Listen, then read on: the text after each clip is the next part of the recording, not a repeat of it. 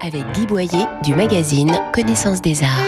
En attendant la table ronde de connaissance des arts sur les artistes et l'environnement le samedi 27 mai dans le cadre du salon Change Now, et à laquelle vous êtes bien sûr toutes et tous invités, allez voir l'exposition gratuite intitulée Le chant des forêts.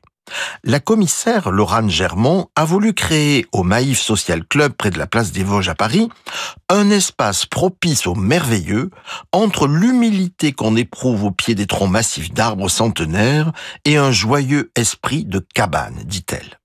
Au plaisir de pénétrer dans une forêt avec les massifs textiles d'Émilie Faïf et les constructions en bois de Tatiana Volska, succèdent les interrogations sur la déforestation massive lancée par le collectif pérusien Fibra.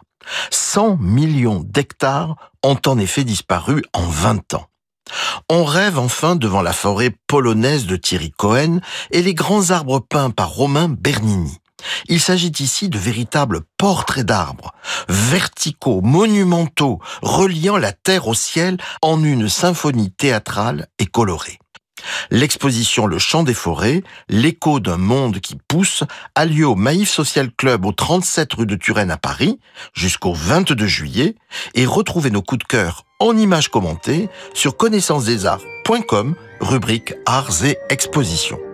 Retrouvez toute l'actualité culturelle dans le magazine Connaissance des Arts, disponible chaque mois chez votre marchand de journaux.